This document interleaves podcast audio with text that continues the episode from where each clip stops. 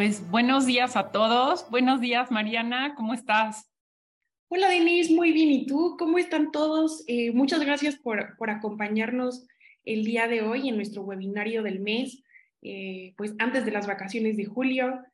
Esperemos que este webinario sea de su interés. Vamos a tocar varios temas distintos eh, en materia de amparo, en materia fiscal, en materia penal, entonces, eh, pues hay varios criterios interesantes que les platicaremos en esta ocasión. Sí, y como tú decías, ya vemos todos más cerca las vacaciones, aunque todavía no, no es el periodo de vacaciones, sobre todo en el Poder Judicial, pero lo que sí estamos viendo, no sé tú cómo lo sientas, Mariana, es muchas más publicaciones en cuanto a criterios más asuntos que está resolviendo la Corte y que se están haciendo públicos. Recuerden que la Corte tiene este sistema de eh, comunicados de prensa que van publicando en su página web conforme se van resolviendo los asuntos en sesión. Nosotros también eh, les damos seguimiento, les recomendamos que lo hagan si, si no lo tienen en el radar y sí vemos este, este aumento, ¿no? Mm, sí, la verdad tienes razón, Denise, sobre todo también en materia fiscal, ¿no? Habíamos visto que estaban un poco pausados este tipo, eh, pues, de criterios. No habían sido emitidos varios criterios por parte de la Suprema Corte y pues vemos que ya se está retomando el tema y pues nosotros ponemos más énfasis en la materia fiscal porque pues como ustedes sabrán es la práctica de nuestro despacho. Y bueno, ya nos, vamos a entrar directo a, platicarles de los criterios que preparamos para hoy.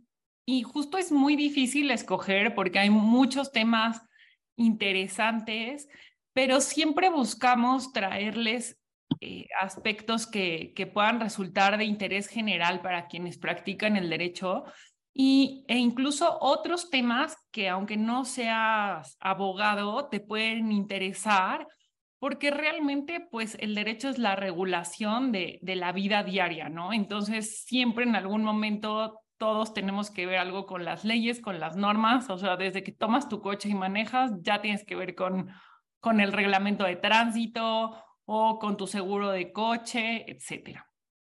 Pero hoy sí vamos a empezar con eh, dos criterios que tienen que ver con el, los juicios de amparo, pero como ustedes van a ver, tienen relación también con temas pues que son sensibles o por lo menos este primero que es la, el desabasto que ha existido de medicamentos pues ya por varios años. Y Mariana nos, nos lo vas a comentar.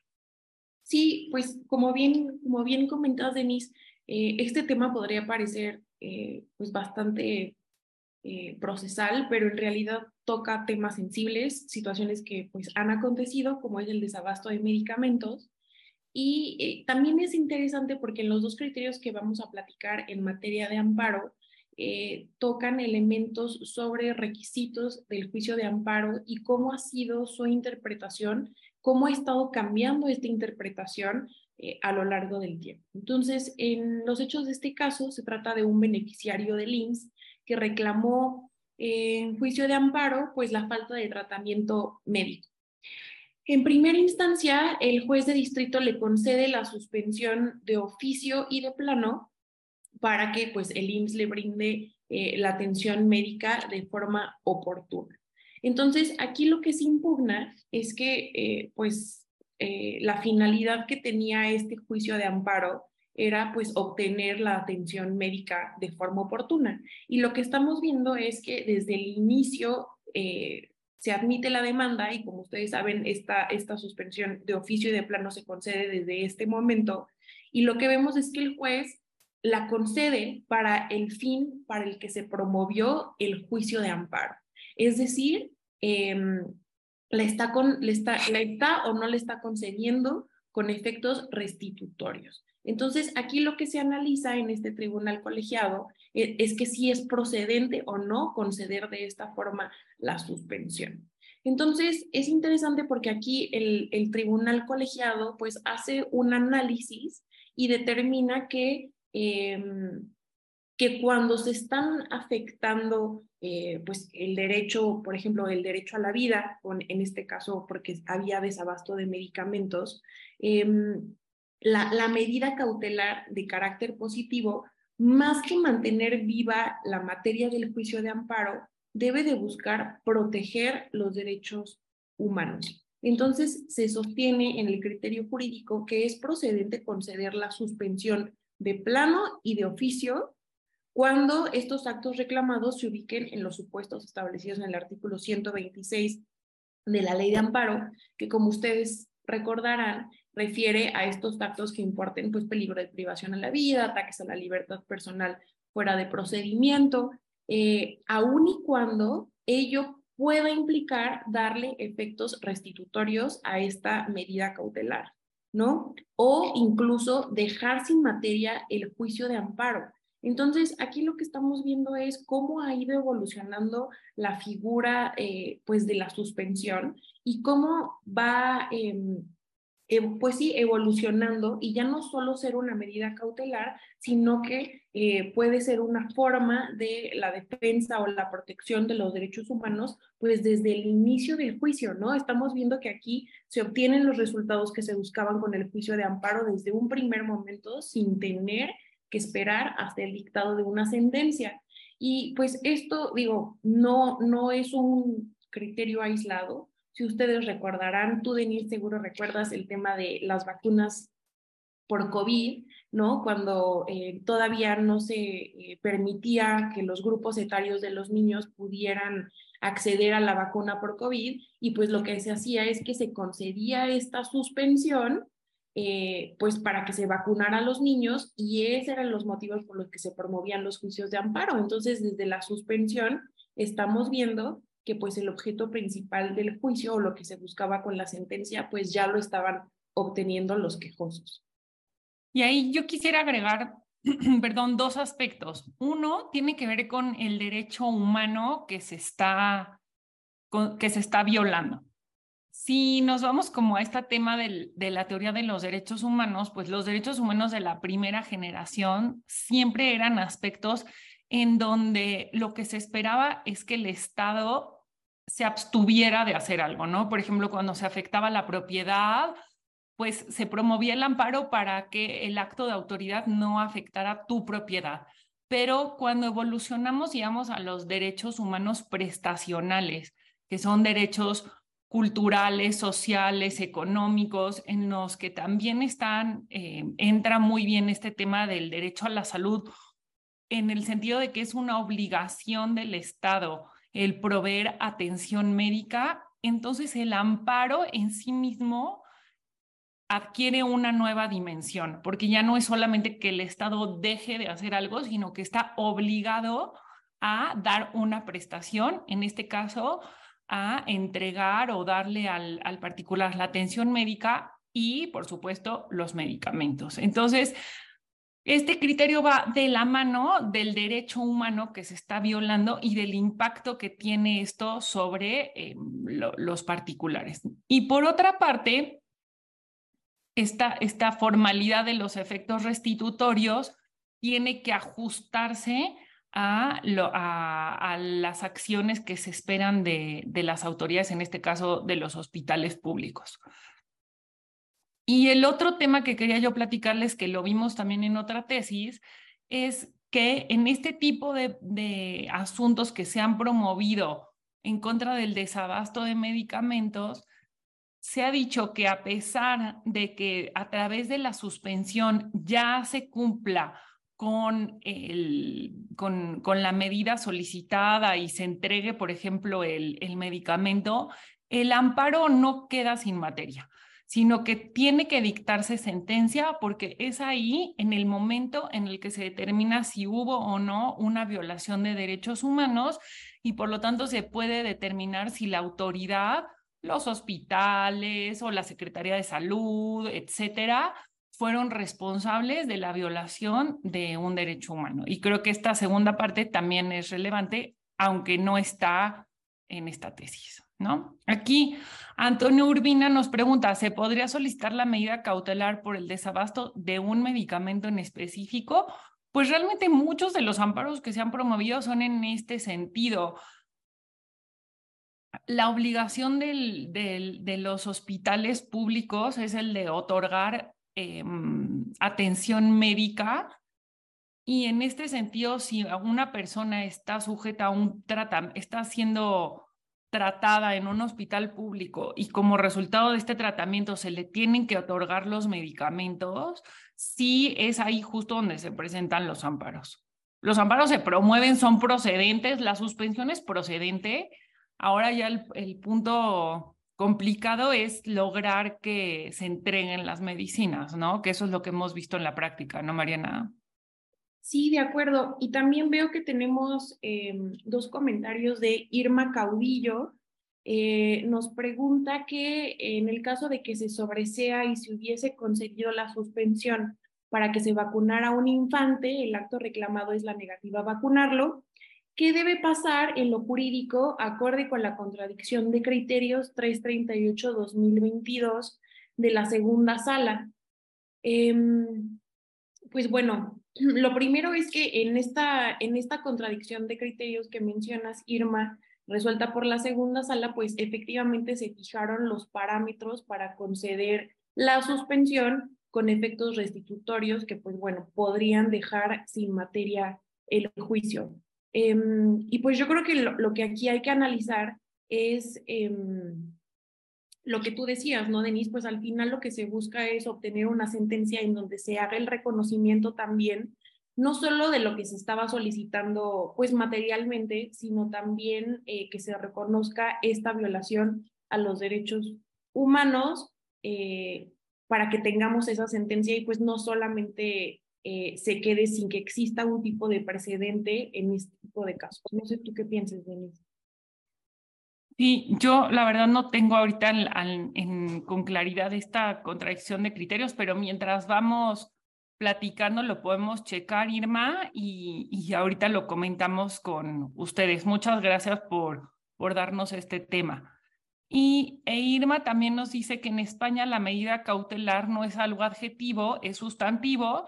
Pues muchas gracias también por este dato justo va en la misma línea, ¿no? O sea, si el derecho violado está siendo, es un tipo de estos derechos prestacionales, pues es parte integral del fondo del asunto el que se respete, que se logre el respeto del derecho humano desde la interposición de la demanda, desde que inicia el juicio. Pues sin duda este es un tema bien interesante. A Mariana y a mí nos encanta. Nosotros, pues ya hace un par de años estuvimos eh, ayudando a los médicos, oncólogos, pediatras, ¿no? Por todo este tema de la falta de medicamentos y porque estaban pues siendo culpados o siendo señalados por la falta de medicamentos. Y justo, pues digo, si les interesa, les podemos em, compartir un poco de, de este tema sobre eh, los amparos en el tema de desabasto de medicamentos. Nosotros lo hicimos pues en un tema macro, ¿no? O sea, representando a los médicos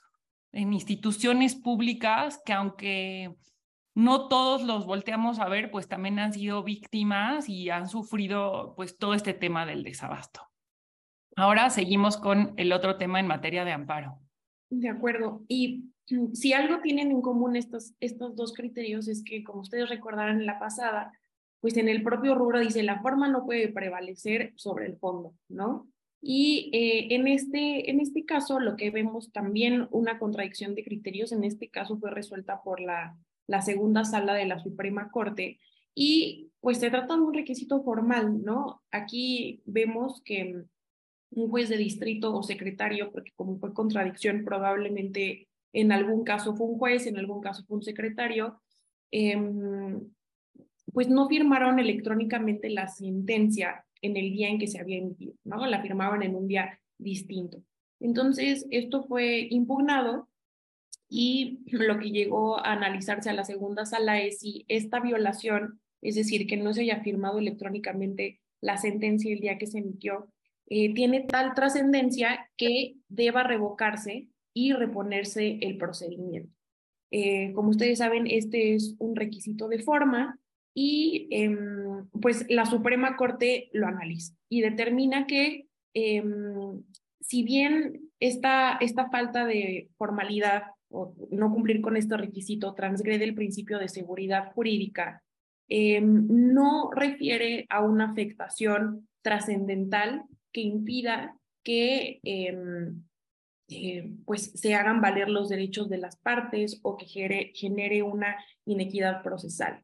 Entonces, lo que se determina aquí es que cuando falte este requisito, eh, cuando no se dicte, no se firme eh, la sentencia en el mismo momento en que sea emitida, aun y cuando sea firmada en un día inhábil, pues no amerita la reposición del procedimiento.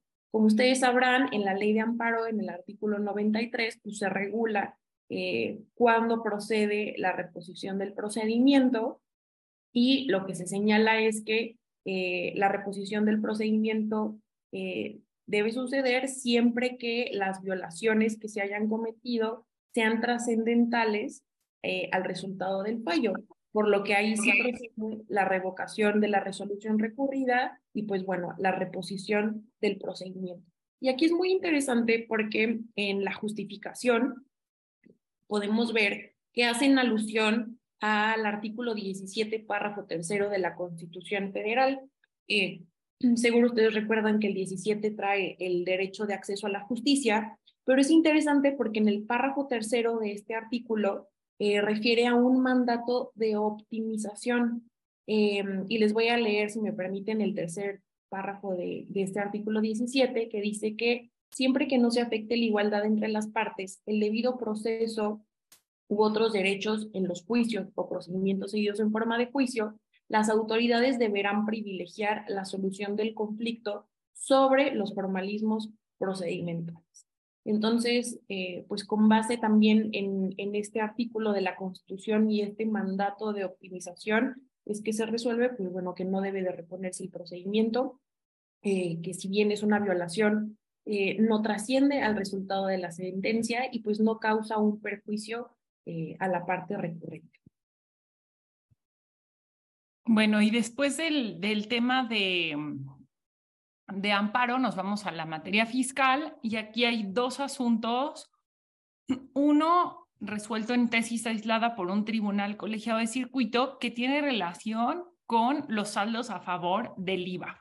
Y este tema del IVA ha estado muy presente en la corte y en este caso pues se, también se analiza por un colegiado y el punto es que un contribuyente tuvo un saldo a favor del IVA en la declaración en, la que dio cuenta al SAT de este saldo a favor, optó por acreditarlo. Ustedes saben que cuando se tiene saldo a favor, determina si se va a acreditar o si se va a solicitar la devolución. Pues el contribuyente optó por acreditarlo, sin embargo, nunca ejerció ese saldo a favor, no lo acreditó en contra del impuesto a cargo en los siguientes meses. Y Posteriormente, le solicitó al SAT la devolución de, dicha cantidad. y lo que pasó con el SAT fue que le negó la devolución, pues argumentando que él había optado por el acreditamiento y esto llevó al particular o al contribuyente a promover juicio contencioso administrativo. Finalmente, pues este asunto llega a un colegiado. Y el criterio del colegiado es que si el contribuyente no utilizó ese saldo a favor, o sea, si sí tomó la opción de acreditarlo, pero efectivamente no lo, no lo hizo, no movió ese dinero, vamos a decirlo, sí puede solicitar posteriormente la devolución de este monto a favor. Y es interesante porque la tesis dice que si bien se tomó la opción del acreditamiento, no hubo realmente una utilización de ese dinero y por lo tanto no hubo un medio de pago, no se movió, no se movieron esas cantidades. Y por lo tanto, sí es posible que solamente en este supuesto haya una variación y pueda modificarse la opción y por lo tanto el SAT tendría que devolver ese saldo a favor. Entonces, bueno, aquí nosotros siempre les compartimos la presentación, entonces estos criterios los van a, a poder tener. El segundo criterio en materia fiscal tiene que ver con las donatarias autorizadas. Y como saben, bueno, o si, o si no, pero quien está, tiene relación con, con este tema, con esta administración se en años pasados se, establecieron mayores eh, requisitos para las donatarias autorizadas, incluso no solo requisitos, sino también algunas medidas que resultaban pues eh, trascendentales en cuanto, por ejemplo, al patrimonio de las donatarias. Uno de ellos es que si perdían su registro, en automático iban a perder el patrimonio de la donataria, ¿no? Lo cual sí puso en alerta a, las asociaciones que tienen esta, esta autorización. Para ser donataria autorizada es necesario solicitar un permiso ante el SAT y mantener ese permiso año con año. En este caso, en la miscelánea fiscal, se estableció un requisito adicional que era el de presentar declaración informativa, aún en el supuesto de que la donataria no hubiera recibido donativos en un, en un periodo, ¿no? Entonces, esto no estaba previsto en el Código Fiscal. En el Código Fiscal está prevista la declaración informativa cuando se reciban donativos y ahí se tiene que dar información de quién lo hizo, los datos de quién donó, etcétera pero fue en miscelánea fiscal, en la resolución miscelánea, donde se... Fue en la miscelánea fiscal, lo voy a apagar un momentito, vamos a ver si lo logro así.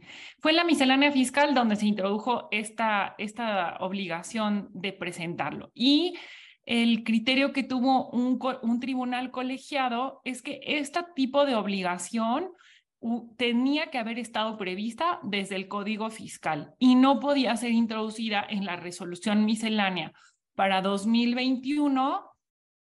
Por lo tanto, se están violando los principios de reserva de ley. Esto es que este tipo de obligaciones solamente pueden estar previstas en, un, en una norma emitida por el legislativo y también de subordinación jerárquica. ¿Por qué? Porque la resolución miscelánea estaba excediendo eh, a lo que ya estaba previsto en ley, que lo limitaba solamente a los casos en los que la donataria efectivamente hubiera recibido donativos. No sé si quieres agregar algo a este tema, Mariana, o ya nos vamos a nuestro siguiente bloque. Pues nada más comentar que justo cuando estábamos pues terminando la pandemia fue cuando vimos que estaban empezando todas este, estas reformas que pues sin duda eh, pues es difícil para las donatarias autorizadas pues mantenerse al día con todos los requisitos que se les impusieron, ¿no? Con este tipo de reformas de 2021 y 2022 y que pues es interesante que estén saliendo estos criterios que al final eh, pues son más favorables hacia las donatarias autorizadas. Y sobre todo que ponen un, eh, pues un límite a la autoridad administrativa que eh, si quisiera establecer mayores requisitos o considera que es un tema de política pública, por ejemplo, el establecer este tipo de requisitos, necesariamente tienen que hacerse a través de una reforma legislativa y no se pueden establecer a través de un ordenamiento administrativo. Aquí veo que levantó la mano. Ay, pero ya no me aparece uno de nuestros participantes es Guillermo Salazar. Voy a abrir Guillermo y... Ah, buenas, buenos días. Pues miren, nada más para aportar algo importante, bueno, creo que este criterio sí es este de, eh, acorde porque pues, al final del día esto eh, sería imponer una obligación adicional. Eh, como las los, los donativos son actividades vulnerables, conforme a la ley de la federal para la prevención e identificación de operaciones con recurso de procedencia ilícita, pues sería imponerle una doble carga cuando, pues, por ejemplo, en eh, los informes de acuerdo a la ley antilavado, pues se tiene que, en dado caso que no haya tenido donativos, pues se presenta un informe en ceros. No tendría caso volver a presentar una declaración informativa porque sería como una doble obligación. Sí, yo también estoy de acuerdo contigo que no tiene una justificación. Es un hecho que las donatarias también se han utilizado, como dices tú, ¿no? Para lavar dinero, para elevación de impuestos, eso es un hecho. pero no, no, no tienen que pagar todos, ¿no? Por las actividades ilegales de algunos. Y bueno, pues justamente gracias por tu aportación, porque realmente, pues siempre tiene que haber una justificación en cada una de las obligaciones que se nos imponen, eh, tanto como contribuyentes como en general, ¿no? Entonces, pues sí es un hecho. Y ahora vamos a un tema penal también tiene que ver con, bueno, en este caso con información bancaria. La verdad, Mariana y a mí nos interesa mucho este tema, el secreto bancario, el embargo de cuentas bancarias, la inmovilización de cuentas. Pero el punto que también lo hemos visto mucho en estos últimos años es el uso, los alcances que se puede dar al uso de la información bancaria ya en un proceso penal, ¿no? Que que, por ejemplo, en, delitos fiscales también lo vemos mucho eh, este tema. Entonces, Mariana, te, te dejo la palabra. Sí, em, pues bueno, en este caso fue una jurisprudencia resuelta por la primera sala derivada de una contradicción de criterios y eh, como bien nos comentaba Denise, pues se trata sobre la admisión de una prueba em, que versaba sobre información bancaria. Esta prueba, pues como ustedes saben, eh, en, las, en las diversas etapas del procedimiento penal acusatorio, en la segunda etapa, que es considerada como la etapa intermedia o de preparación al juicio, ahí es donde se resuelve sobre la admisión de las pruebas y pues aquí justamente en ese momento se presentó una en la que eh, pues buscaba revelar información bancaria sobre la persona que estaba siendo imputada. Entonces, eh, la duda era si aquí procedía o no procedía juicio de amparo en contra de pues, la admisión de esta prueba. Em, y también una de las preguntas que surgieron es si desaparecen sus efectos si se obtiene sentencia favorable, ¿no? ¿Cuáles efectos? Pues bueno, el hecho de que la información bancaria del imputado pues sea revelada. Eh, y, y, aquí es, la verdad, muy relevante porque, pues primero, eh, lo que se sostuvo es que eh, eh, mm, al revelar o admitir este tipo de prueba, lo que se afecta es un derecho sustantivo, que es el derecho a la privacidad, y por vía de consecuencia, su incorporación al auto de, apertura a juicio, donde se están admitiendo las pruebas, produce efectos de imposible reparación, por lo que en su contra debe considerarse que sí procede el juicio de amparo indirecto. Y pues como ustedes sabrán, los actos de imposible reparación pues son aquellos que afectan materialmente derechos sustantivos tutelados en la Constitución, como en este caso, pues el derecho a la privacidad. Y, y, aquí también para que proceda o se considere como un acto de imposible reparación, hay que considerar que, pues bueno, las consecuencias de este acto deben de ser de tal gravedad que impidan el ejercicio de este derecho y, pues bueno, que, su, que la lesión no sea meramente formal o adjetiva.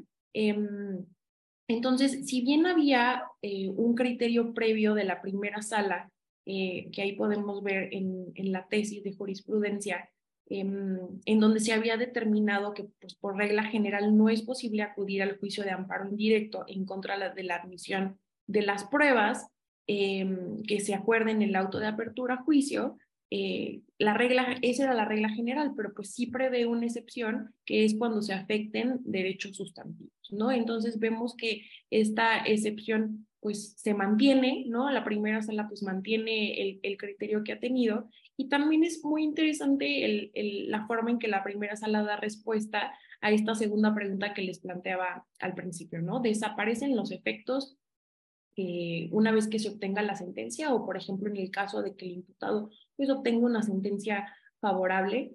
Eh, y lo que analiza la primera sala es que pues, la revelación de estos datos financieros que, que son aportados al juicio ya van a quedar descubiertos de una forma irreparable y genera esto pues una lesión al imputado eh, que no es especulativa, y pues que sí genera una violación o transgresión a este derecho fundamental que es independiente de cómo se resuelva la sentencia, ¿no? Entonces, pues eh, es interesante que sí se quede abierta la puerta para la promoción del juicio de amparo indirecto, porque eso permite que se analice por parte de un juez distinto si la intromisión, ¿no? el, que se vayan a, a, destapar pues, esta información bancaria en el juicio se encuentra eh, justificada legalmente, ¿no? Entonces, es, es bueno saber que eh, puede ser revisable esta actuación a través del juicio de amparo indirecto. O tú, no sé tú qué opinas, Denise.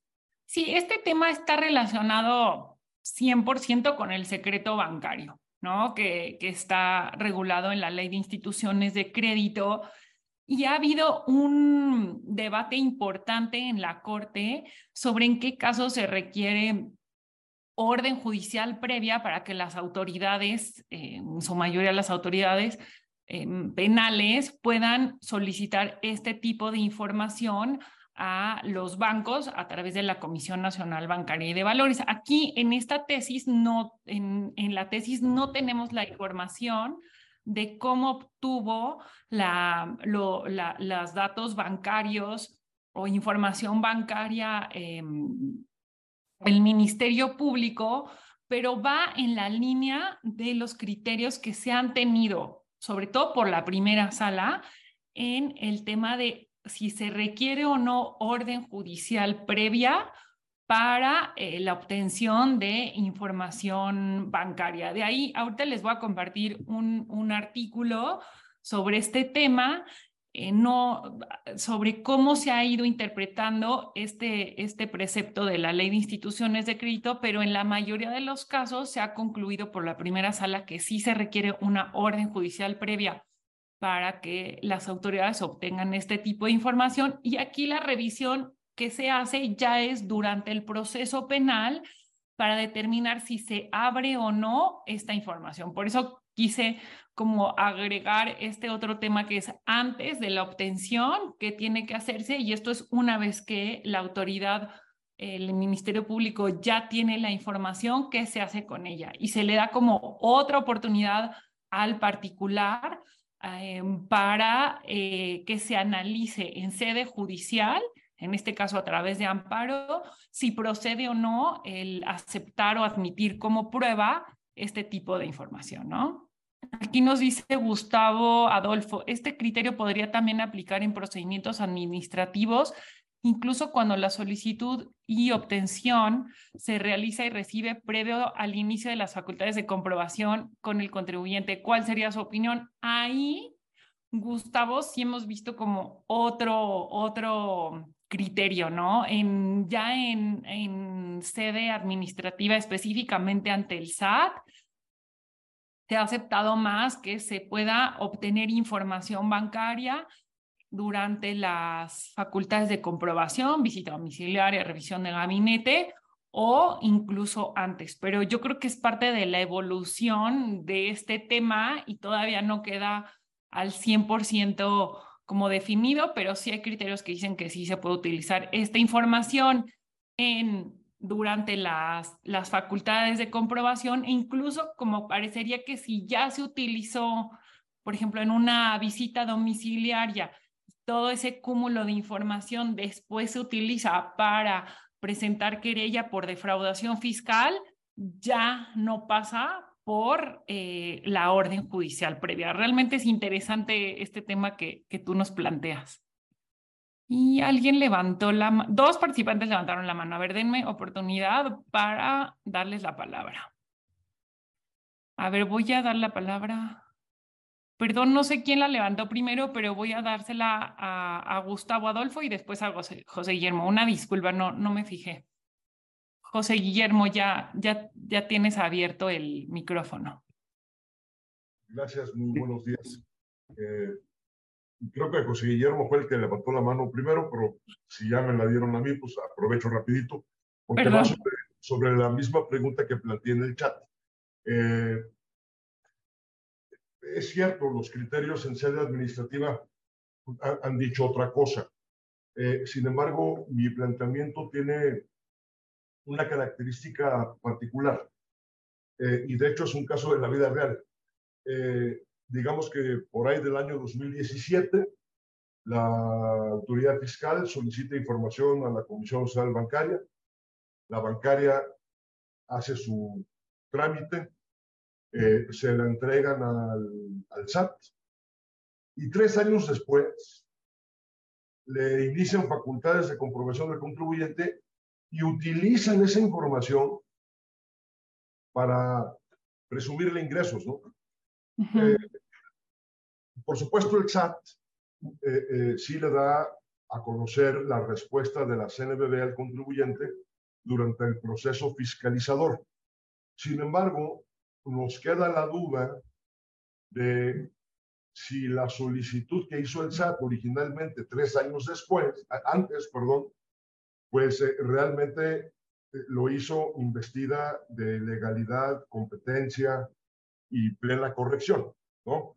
Porque quizás esa solicitud la hizo, por ejemplo, y estoy especulando, ¿eh? lo que pasa es que no conocemos esa solicitud que hizo directamente el SAT a la CNBB. A lo mejor la hizo con base en el 42, ¿qué es el 42A, no? Para programar este, visitas o, facultades de comprobación, que ya ha quedado este, eh, por los tribunales declarado inconstitucional este, este artículo y el procedimiento que de ahí deriva. E, en fin, ahí radica mi planteamiento, porque las facultades de comprobación se ejercen directamente con el contribuyente y solamente ejerciendo facultades, entonces se podrá solicitar información a terceros relacionados con el contribuyente. Y en este caso no había inicio de facultades. Ese, ese es mi punto en particular, Denise y Mariana. Gracias. Sí, incluso hay otros criterios, Gustavo, por ejemplo, en, los procedimientos del 69B, en donde también se ha dicho, pues toda la investigación previa que haga el SAT eh, antes de iniciar este procedimiento eh, no tiene que darse a conocer al contribuyente, no se puede seguir, el SAT puede hacer como toda esta investigación y no tiene que hacerlo público. Entonces, realmente yo creo que es un tema que que no ha quedado 100% definido, pero pues es un tema que justamente tiene que estar planteando ante tribunales para buscar pues un, un criterio que sea, pues siempre vamos a buscar más protector al contribuyente, ¿no? Eso, eso sí. Entonces ahora ya, ya paso la palabra. Creo que ya tiene abierto el micrófono. Eh, pues bueno, eh, bueno, con este al comentario de este criterio también, pues es, es muy interesante porque definitivamente, pues, al, es, esto también puede ser debatible, pues, sobre todo cuándo se puede requerir una información bancaria también. En el caso, por ejemplo, de una pensión alimenticia, si el deudor no quiere pagar la pensión, pues también hay un derecho, un derecho de orden público, pues es que es la obligación a recibir los alimentos. O en, en el caso de delitos con operaciones de recursos con procedencia ilícita, Digo, y, y que por supuesto, pues aquí tiene que intervenir alguien más, por ejemplo, la unidad de inteligencia financiera.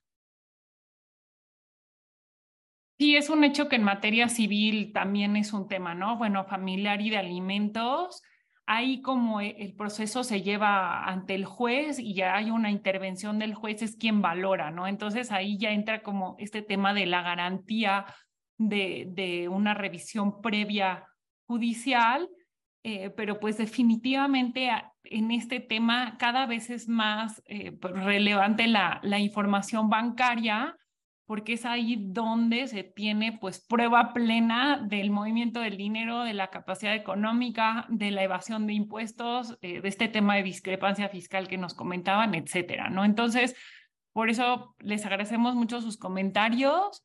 Eh, Juan Manuel nos dice, yo llevé uno de los juicios de amparo que derivaron esta contradicción. Si gustan, les narro brevemente los antecedentes, pues nosotros con todo gusto, Juan Manuel, este, ya nada más, si, si tú puedes levantar la mano o yo ahorita te busco aquí en el, en el chat. La verdad nos encanta que, que puedan participar y, y, realmente también entre todos ir aprendiendo de la experiencia que tenemos, ¿no? Entonces...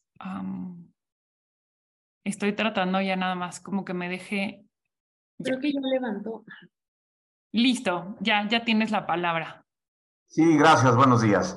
Eh, brevemente, eh, en este caso eh, era un procedimiento penal, teníamos, es un caso en que el delito era defraudación fiscal y el, el chiste es que el Ministerio Público Federal empezó la, la investigación por un delito diverso y de repente como que se le ocurrió pedir a la Comisión Nacional Bancaria este, información de las cuentas de, de esta persona, se le envía y entonces advierte movimientos ahí eh, de, de, sus cuentas bancarias, le da vista a, a este, Hacienda y ya entonces de ahí ya proceden a hacerle ya la investigación por eh, defraudación fiscal y consignan y, bueno, judicializan y nos vamos a la audiencia inicial, etcétera. Pero eh, se logra eh, que les apliquen el criterio de que necesitaban autorización judicial previa y se excluye toda la información este, bancaria y comercial de esta persona porque afectaba su derecho a la, a la privacidad. Eso en audiencia intermedia se logra excluir toda la información relativa a, la información bancaria de esta persona. Sin embargo, Hacienda y PGR, eh, en ese entonces PGR, apelan y el Tribunal Unitario les admite, nos revoca la resolución y les admite toda esa información y dice que, que sí era posible. Entonces, nos fuimos al amparo indirecto y en el amparo indirecto nos salieron con que era una violación procesal, que no era impugnable, que porque eh, al final él pudiera en el juicio tener una sentencia favorable y que entonces no, no, no era impugnable en amparo indirecto. Fue que eh, promoví el recurso de revisión y en el recurso de revisión dijimos que no, no era eh, este, una violación procesal, que sí había un, un, acto imposible de reparación, porque en el juicio se iba a utilizar toda su información privada, toda su información bancaria, todos sus estados de cuenta, y que eso se iba a exponer en un juicio y que para obtener eso no hubo eh, autorización judicial previa y por lo tanto era prueba ilícita, y que si se permitía que se utilizara esa información en el juicio, evidentemente ya era un daño irreparable porque ya se iba a, a dañar su derecho a la privacidad. Y fue así que eh, un colegiado eh, nos dio la razón y eh, sostuvo que, que sí era un acto de imposible reparación. Y eh, bueno, se logró eh, excluir toda la información en ese, en ese proceso penal eh, nos fuimos a juicio, Hacienda intentó acreditar el delito con los, los peritajes y las informaciones técnicas contables, logramos eh, que el criterio dijera que, que es, todos esos peritajes se fueron, para dar, hacer los peritajes usaron toda la documentación privada de, de mi representado y que por lo tanto eran eh, pruebas ilícitas. Bueno, al fin de cuentas se logró y, y fue una sentencia absolutoria. Y bueno, eh, igual en apelación, el mismo Tribunal Unitario nos revocó la sentencia absolutoria diciendo que, que sí era admisible esa información, etcétera. Y bueno, en amparo directo, finalmente, una vez más nos dieron la razón. Y esta contradicción apenas me, nos notificaron hace como un mes, este, que, que había participado, no, no tenía yo conocimiento y ya fue cuando me notificaron. Y bueno, el criterio que adoptó la sala fue evidentemente el el del colegiado que nos dio la razón, ¿no? Fue así más o menos como fue el caso. Ay, pues qué, qué, qué, qué, muy, qué buena coincidencia, Juan Manuel, que tú estuviste y pues lo viviste y lo sufriste este tema. Muchísimas gracias por, por tu intervención y por supuesto que es un tema que en la práctica cada vez se ve más, ¿no? Yo les voy a compartir en el chat un, un artículo breve que, que escribí junto con Luis Pérez de Hacha, que es el socio de nuestro despacho, sobre estos criterios que han tenido en la Corte sobre el tema del, del, secreto bancario y sobre todo en relación con el SAT. Espero que, que les sea de utilidad y vamos a tratar como de ser muy breves en, en los siguientes temas para, para tratar de, de llegar a algo más, ¿no?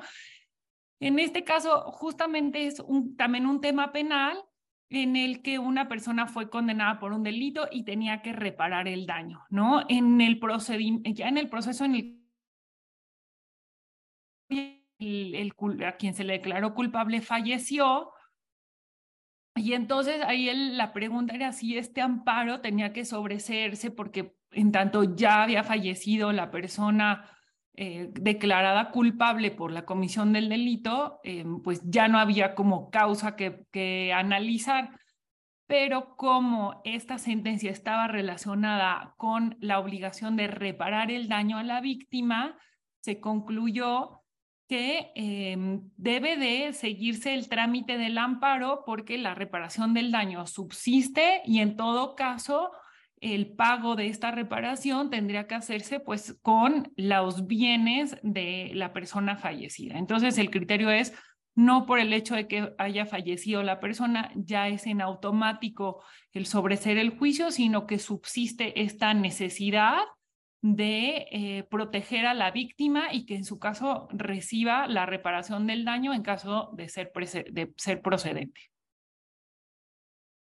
Y nos gustó también este tema que si bien es en materia civil, pero tiene una trascendencia a otros temas porque es el valor probatorio de las facturas. Entonces, en un juicio mercantil se reclamó a, quien fue demandado el pago de, diversas facturas y estas, eh, la, la, parte demandada objetó las facturas em, electrónicas que habían ofrecido, habían sido ofrecidas en juicio y además negó haber eh, recibido la mercancía. Y aquí es un tema probatorio, ¿no? ¿Qué efectos tiene la simple objeción de las facturas? Porque quien litiga en materia civil conoce todas estas reglas, ¿no? De eh, si se objetan, cómo se eh, tiene que modificar, quién tiene la obligación probatoria. Pero en este caso, el colegiado determinó que la simple objeción de facturas electrónicas en un juicio oral mercantil no es suficiente para que se desconozca que existió una relación comercial o una prestación de servicios. En esta tesis se le da, se, se dice, estos documentos tienen un valor probatorio especial, ya que se emiten en la plataforma del SAT, bueno, en la plataforma ligada al SAT, hay toda una cadena de validez respecto de quién las firma, etcétera. Por lo tanto, eh, no generan como esta convicción de desconocimiento, sino que tienen ya sea que em, analizarse junto con otros medios de prueba y por lo tanto, aunque sí es un tema de un juicio oral mercantil, pues estos criterios también trascienden a otras materias, ¿no? Y por eso es que, que se las quisimos presentar para que la tengan, em, pues, ubicada. Es, es una tesis. Y en materia civil, queríamos platicarles sobre estos temas de pensión compensatoria. Es todo un grupo de, de, de, tesis o de criterios que fueron publicados por la primera sala. Y le, le doy la palabra a Mariana. Sí, pues sobre este tema habíamos estado viendo que se habían emitido diversos criterios y pues justo llama la atención porque ahí en el chat nos comentaban, bueno, ¿qué, qué es lo que pasa cuando en materia civil eh, pues se necesita ver cuáles son los ingresos que tienen eh, pues la, la, expareja, ¿no? Para cuando se tiene que determinar un tipo de pensión alimenticia o en este caso una pensión compensatoria. Eh, entonces, pues en el caso déjenme les platico los hechos que, dio, que, dio, que dieron base a todas estas tesis de, de, de, aisladas, perdón, emitidas por, por la primera sala. Y se trata de una mujer que demandó el divorcio a su esposo discapacitado y solicitó que pues, el, el esposo le pagara una pensión compensatoria. Eh, la primera sala, bueno, esto le fue negado a la mujer eh, y pues eh, el asunto recayó en la primera sala, quien hizo un análisis eh, respecto de la, la, figura de la pensión compensatoria y determinó que, pues bueno, este tipo de pensión tiene dos vertientes. La primera de ellas es la vertiente asistencial y la segunda la resarcitoria. Eh, la primera está enfocada en esta necesidad de recibir alimentos y la segunda está enfocada en compensar el desequilibrio económico causado a una de las partes al finalizar el matrimonio. Eh, y pues lo, lo, más importante es que estas dos vertientes tienen finalidades distintas e independientes, por lo que pueden concederse pues de manera autónoma, ¿no? Podemos ver que...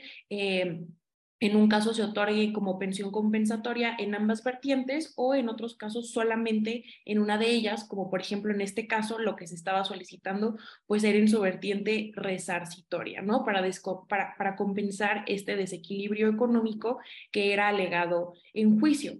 Eh, es interesante porque eh, en este tipo de casos eh, al, elaborar o analizar esta pensión compensatoria, pues bueno, eh, se modifican las presunciones y cargas de la prueba.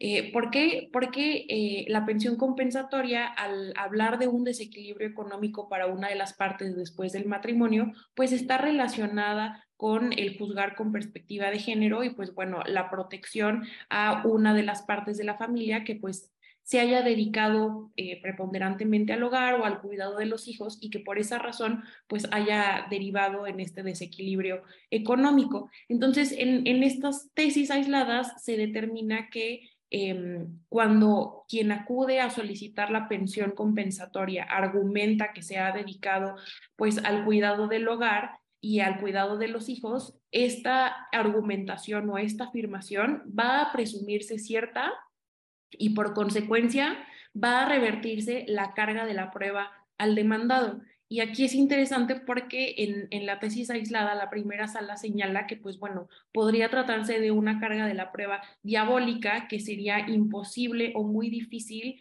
de atender para eh, pues la persona que se dedicó preponderantemente al hogar, pero que es más sencillo de desvirtuar eh, para, la parte que pues bueno, tiene como este poder económico, ¿no? Señalando, por ejemplo, que pues se contrató a alguna persona para, em, para poder realizar las tareas domésticas, por ejemplo.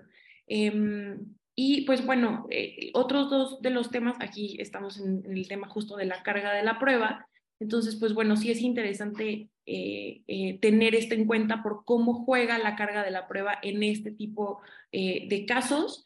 Y el otro elemento que es fundamental para que se pueda conceder una pensión compensatoria es que exista un desequilibrio patrimonial, ¿no? Que entramos al tema del que estábamos comentando anteriormente. Y aquí lo que se determina es que para determinar si existe o no un desequilibrio patrimonial, el tribunal debe conocer la situación patrimonial pues de ambas partes del matrimonio, incluyendo no solo los ingresos del esposo, sino también los bienes que forman parte de la sociedad conyugal, ¿no? Entonces, aquí estamos viendo que la primera sala, pues bueno, mantiene un criterio completamente pues distinto a lo que habíamos comentado anteriormente, incluso refiere a este principio de unidad que debe de existir en el juicio de divorcio que obliga a que el, tribunal, cuando resuelva sobre este, eh, el tema del divorcio, pues resuelva sobre las cuestiones inherentes a, esta disolución del matrimonio y no lo reserve para un momento posterior en la vía incidental, ¿no? Porque ¿cómo vas a determinar el pago de una pensión compensatoria cuando no se ha determinado si efectivamente existe o no este desequilibrio patrimonial? Y bueno, lo, el otro tema eh, muy relevante que también se resolvió en este análisis que hizo la primera sala es, es que em, eh, la pensión compensatoria fue incluida en la legislación con posterioridad eh, pues a que se iniciara este juicio, ¿no? Entonces, aquí lo que, lo que se argumentaba es que pues la pensión compensatoria no, no puede tener una aplicación retroactiva em, eh, y pues no debe de ser aplicable al caso en concreto.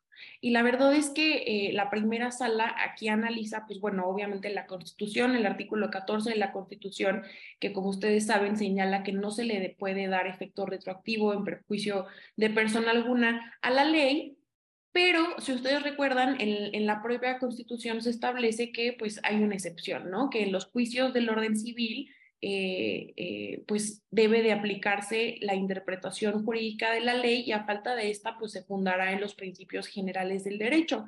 Y lo que aquí analiza o argumenta la primera sala es que eh, lo que se busca es resarcir el desequilibrio producido por un enriquecimiento y empobrecimiento injusto por lo que no puede constituirse una aplicación retroactiva de la ley, ¿no? Con base en este párrafo cuarto del, artículo 14 que les estoy, que les estoy citando. Y, pues bueno, eh, es muy interesante y de hecho el siguiente criterio que nos va a platicar Denise también es de la pensión compensatoria.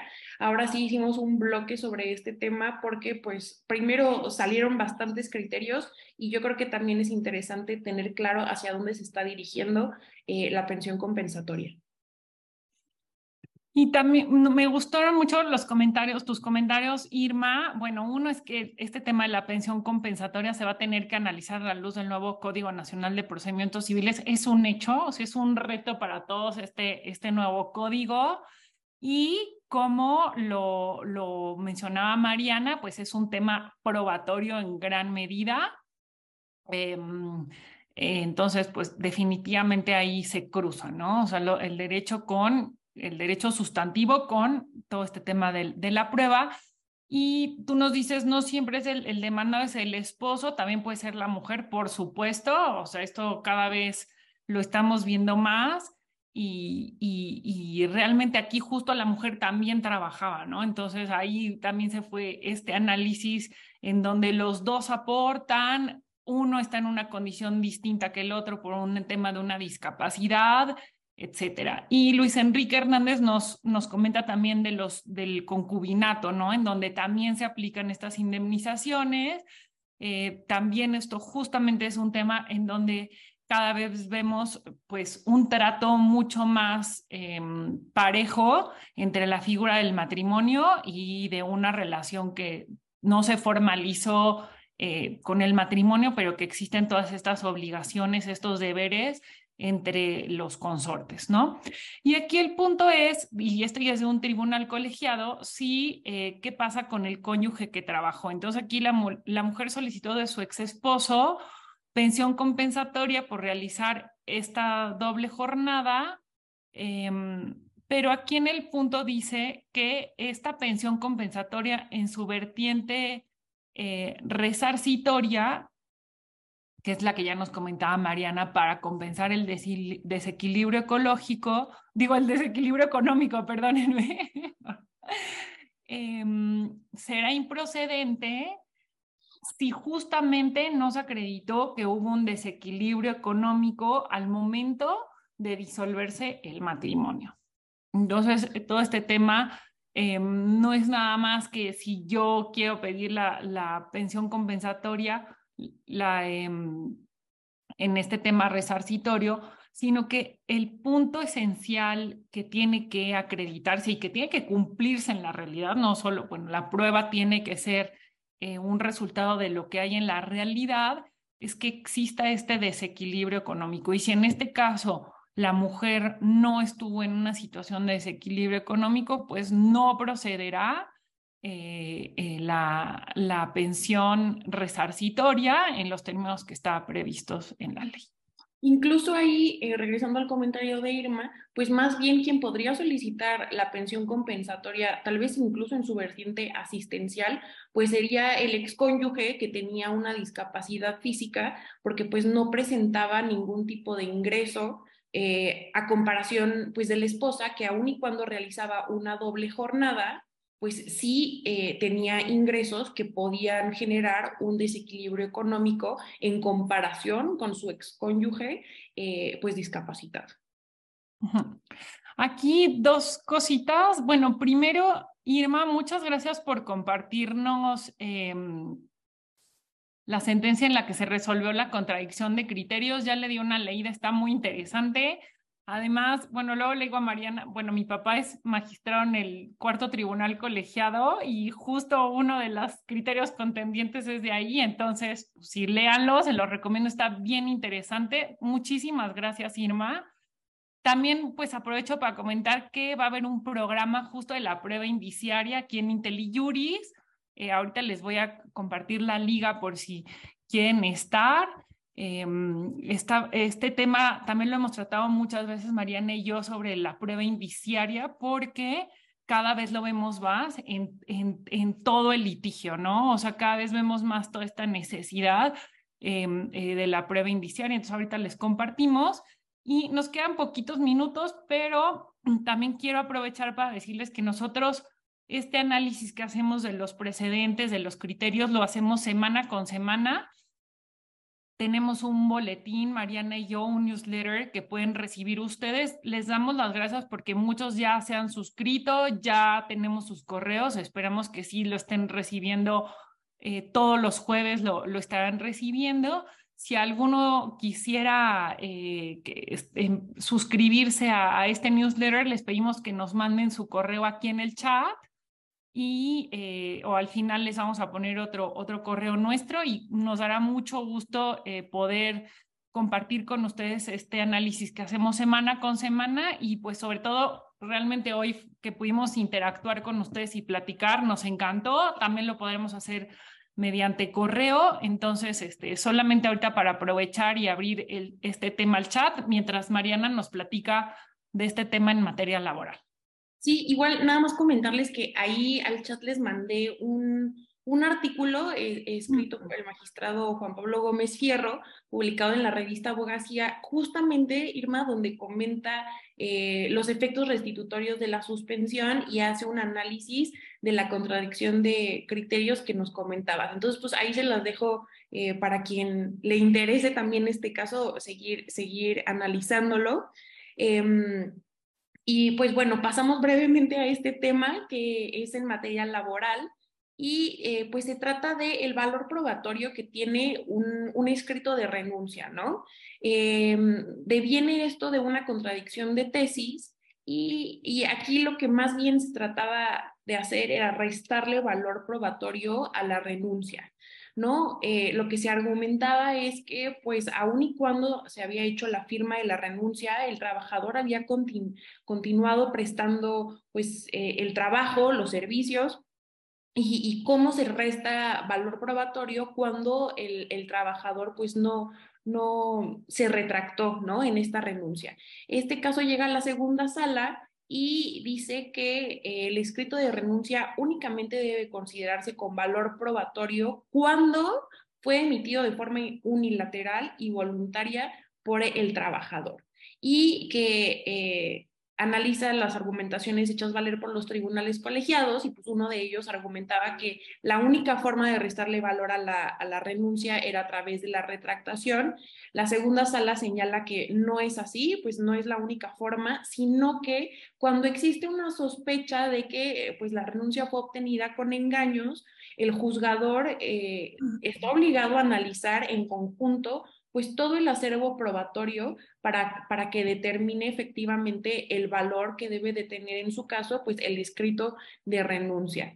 Eh, entonces, pues aquí justo vemos el criterio jurídico de la segunda sala y eh, pues lo que se busca es que con este análisis eh, de todo el acervo probatorio, pues se introduzcan en el juicio efectivamente pues todas las cuestiones argumentativas, probatorias o incluso de circunstancias que permitan corroborar si efectivamente había cesado o no la relación laboral eh, después de que se hubiera firmado la renuncia. Y pues yo creo que tristemente, Denise, no sé tú qué pienses, este tipo de, de, criterios eh, pues están saliendo debido pues a las malas prácticas en materia laboral eh, por parte de pues de los patrones, ¿no? Ya sabemos de esta famosa eh, firma en blanco, em, de una hoja en blanco y pues bueno, yo creo que esto es, es un síntoma de, de ese mal. Sí, definitivamente es un tema que vemos, pero también estamos viendo cómo en, en materia laboral cada vez está abriendo más como estas consideraciones no tan formales, sino a introducir un análisis mucho más basado, perdón, en derechos humanos y en otros principios que pues va abriendo la discusión en este tema, ¿no? Em, la verdad ya nos pasamos tres minutos, no sé, dos minutos más y queríamos platicarles este tema en materia de propiedad eh, intelectual, propiedad industrial, del INPI, sobre todo porque analizan un concepto que hemos visto más eh, en, en, materia administrativa, que es el de cosa juzgada refleja. Y bueno, los hechos los voy a narrar muy rápido. Em, se dan cuenta que en un establecimiento, en una tienda, se está vendiendo mercancía pirata el INPI hace una visita, realiza, encuentra que está esta mercancía este, pirata y eh, se hace un aseguramiento de los bienes. Sin embargo, al llevar a cabo esta diligencia no se cumplieron con las formalidades de este tipo de actuaciones, de este tipo de visitas, em, eh, porque no se designaron testigos, ¿no? Después, en un segundo momento, se sigue un procedimiento eh, pues ya administrativo para eh, revisar a esta persona que está vendiendo la, mercancía pirata y finalmente el INPI concluye que hubo una, una falta administrativa y, se declara una infracción, ¿no? Y la persona, el, el, dueño del establecimiento, argumenta que hay una cosa juzgada refleja, porque al momento de hacer la diligencia para el, el aseguramiento de los bienes, pues hubo una infracción a este tema de tener que eh, nombrar testigos, que ustedes saben que, por ejemplo, en el caso de las visitas domiciliarias, pues es un tema previsto desde la Constitución, ¿no? O sea, no, no es un tema, una formalidad ahí menor,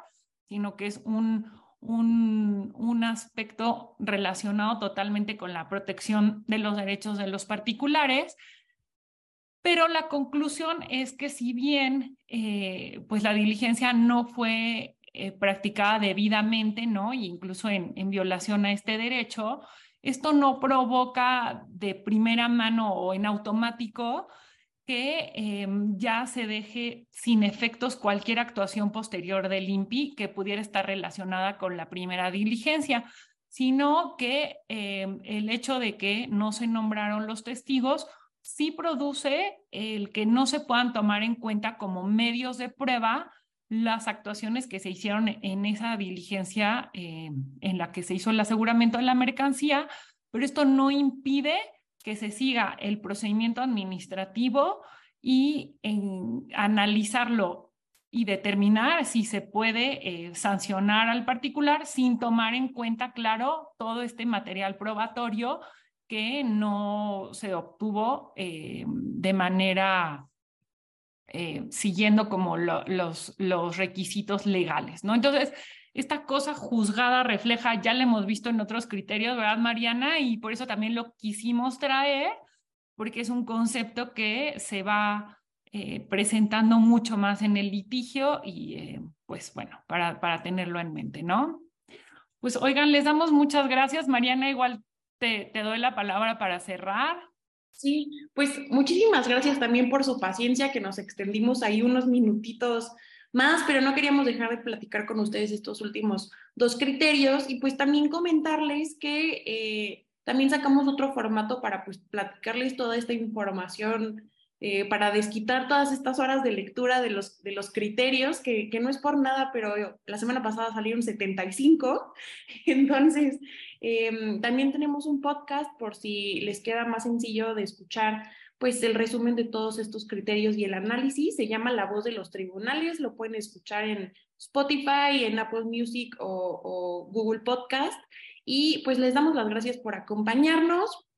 Em, vamos a retomar, Denise, eh, en, en, agosto el, el, próximo webinario. ¿Vamos a tener vacaciones o no? Sí, vamos a tener vacaciones. Nos va a dar tiempo también de, de, de analizar, de traerles otros temas. Queremos para lo que el, pues el segundo semestre del año hacer unos programas especiales por materia. Por ejemplo, ahorita que platicamos sobre el tema de la información bancaria, del secreto bancario, creo que sería muy interesante tener una edición especial sobre este tema y, nos encantaría contar con su participación. Todos, eh, la información de los webinarios está en la página de IntelliJuris, también lo pueden seguir en redes, em, sobre todo en Twitter, ahí tienen toda, toda la información.